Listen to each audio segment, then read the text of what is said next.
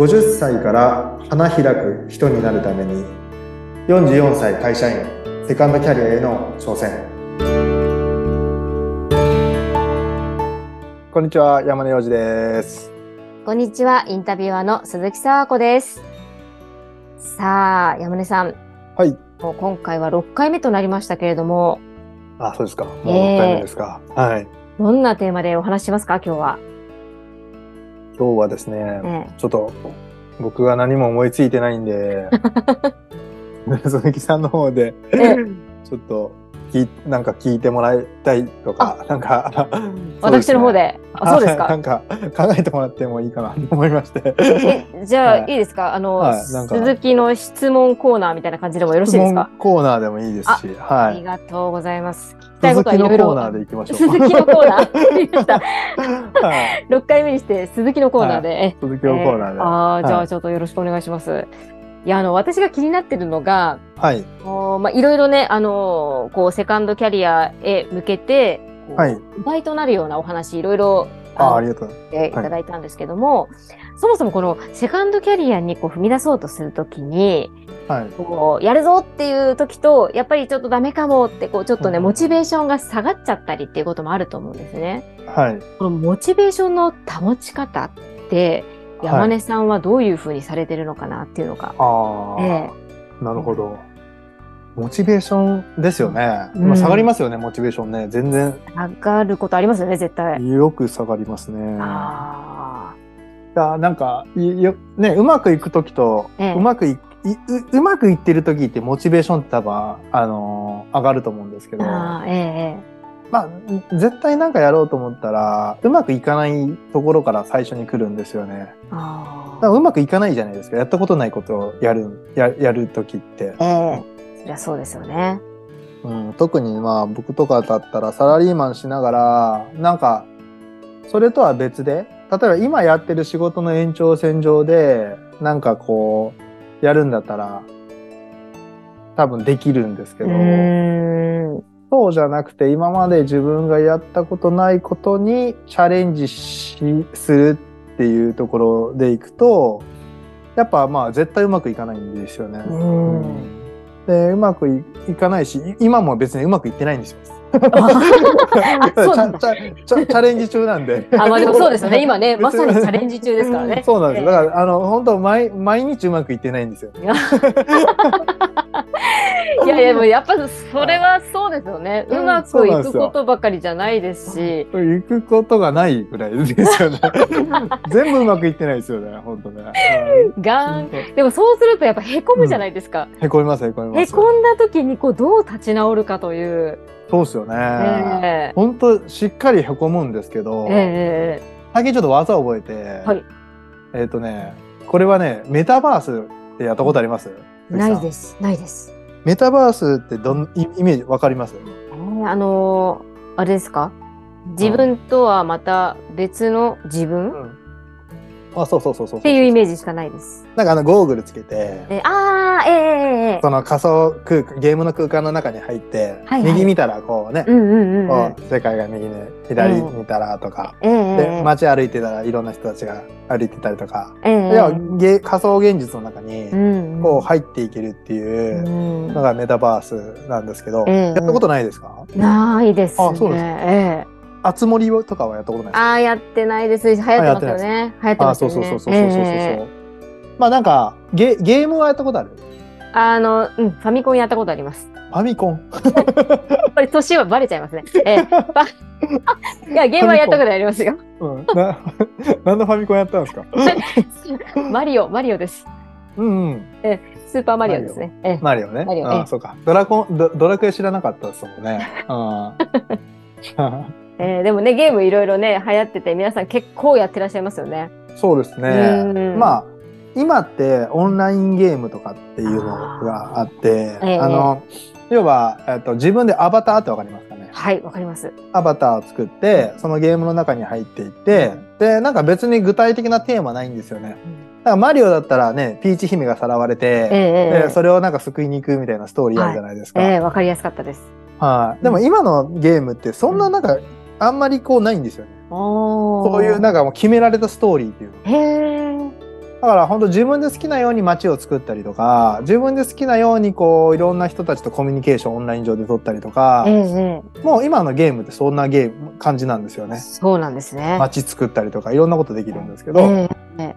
でまあメタバースってそれがまあまあもう要はメタバースってそういうことなんです。仮想現実があって、うん、そこに入っていくみたいな感じなんですけど、うん、最近なんかまあ結構辛いこといろいろある中で、えっと気づいたやり方が、この地球っていうメタバース上の世界に自分は別のとこにあ、いて、ただメタバース上でここの地球に来てるっていうふうに今思思うと、世の中のいろんなものが食らわなくなっちゃうんですよね。わかります？食らわなくなる？あ、あの、嫌なこととか。ああ、面白い。あ、なるほど。ちょっとだから、第三者的な感じで見られるっていうことですね。そうです、そうです、そうです。ああ。これは現実ではないぞっていう。まあ、現実なんですけど、うん、別になんていうんですかね、まあ、えっと、山根王子っていうアバターを使って、僕は地球っていうメタバース空間にいて、えー、で、なんか、こう、楽しんでるわけですよ。言ってみれば。ああ、なるほど。うん、なんか、ルールはいろいろあるんだけど、えー、別に、別にルール守ってもいいし、守らなくても本当はいいんだけど、えー、なんとなく思い込みの中で、まあまあ、なんとなくルールで、破ると捕まるじゃないですか。例えば犯罪とか起こしたら捕まるじゃないですか。はい、そそうですね。そうそうそう。こういうメタバース空間にいて、えー、で、なった時に嫌なことがあったら、ちょっとそっちに帰るんですよ。向こう側っていうか、その、なんか宇宙のどっかわか、まあ、例えば金星なら金星に 本当の実体がいて、地球上はこの山根王子のアバターなんですけどって思ったら、えーえー、嫌なことがポンとあった時に、ちょっと金星に帰るみたいな感覚で、山根王子今食らってんなみたいな感じで、ちょっとこう、俯瞰してみるみたいな技を。なるほど。結構今年覚えちゃって。あ、本当ですか？あ、それ聞きます？これめっちゃいいです。本当ですか？聞かなくなあの聞くっていうのがそのなんていうんですかね。食らわなくなる。食らわなくなる。ダメージを。あなるほどね。うん、あれでちょっと今地球から帰っとこうかって自分で思えばあちょっとアバターなアバターだしちょっとあの練習した方がいいですよね朝起きた時にあ俺アバターでここに今こういう感じであのあなんかあの、こう仮想現実があるみたいな、地球があるなとりあえず設定をちゃんとね 自分にそうそう設定して。落とし込んで。なるほど。そんなやり方がありましたか、そうそうそうそう面白いですね、うん、って思って思ったら、ええ、だって別に自分の体って見えないじゃないですか。絶対的に、ええ、自分の体見えないし、ええ、自分って見えないんですよ。って考えたらその奥になんかなんていうんですか本当の意志みたいなのがどこにあるかよくわかんないじゃないですか、えー、自分ってなんかよくわかんないじゃないですか。いやうん、確かにそうですね。だからもう設定しちゃってわかんないから。面白い。まさかそんな答えが来るとは思ってなかったです。嫌なことがあった時、へこんだ時おすすめそうですね。そのあもうメタバース空間に俺は地球っていうメタバース空間にいるから、うん、別になんかその山、アバターが食らってるだけで自分は別に食らってないからっていうところで考えたらいろんな思い込みからちょっと脱出できるっていう技っすね。なるほどね。でも確かにその中にずっと行ってしまうと、こう、なんでしょう、もう思い込みからも逃れられないし、まあ、なかなかずっとね、ちっちゃなことで悩んでしまったりってこともありますもんね。そうそうそうそうそう。それはもし例えばそのな、いろいろももちろん食らうから、うん、あのそこの世界で、まあ、モチベーションも下がるんですけど、えー、さっき、ま、スーパーマリオの話で、えー、いやあのピーチ姫がさらわれて、えー、クッパにさらわれてそれを助けに行くってストーリーじゃないですか、はい、あれ別に助けに行かなくてもいいんですよマリオは。でも助けに行くからストーリーができるじゃないですか。ピーチ姫もさらわれないと始まらないし。そうですね。そうですよね。確かに。うんうん、で考えたらそのセカンドキャリアとか、まあ、難しいことするっていうのは、そのなんまあ要はピーチ姫がさらわれた状態なわけです。えー、助けに行くか行かないかだけの話なんで。行けば多分物語は始まるんですけど、えー、別に行かなくてもいいっていう。でも行かなかったらもうピーチ姫は戻ってこないし変わらないってことですね。変わらないし。まあ今は別にいるんで。まあそうそういう選択もありだしそのもうやりやりたくなければえー、ただ、なんかこう、あそうですよね。なんかそれをやりたいっていうふうに俯瞰して思えたら、なんかモチベーションっていうか自分のその感情にいちいち惑わされなくて済むじゃないですか。そのストーリー乗っかるか乗っからないかだけなんで、自分自身。えー、えー、うん。なんか振り自分に振り回されないってなるかなああ、なるほど。俯瞰で見れていいですね。そうそうそうそう。これめちゃめちゃいいですよ。地球メタバースあ自分アバター。えー、皆さんもぜひ試してみてください。これもいいいいと思いますけどね。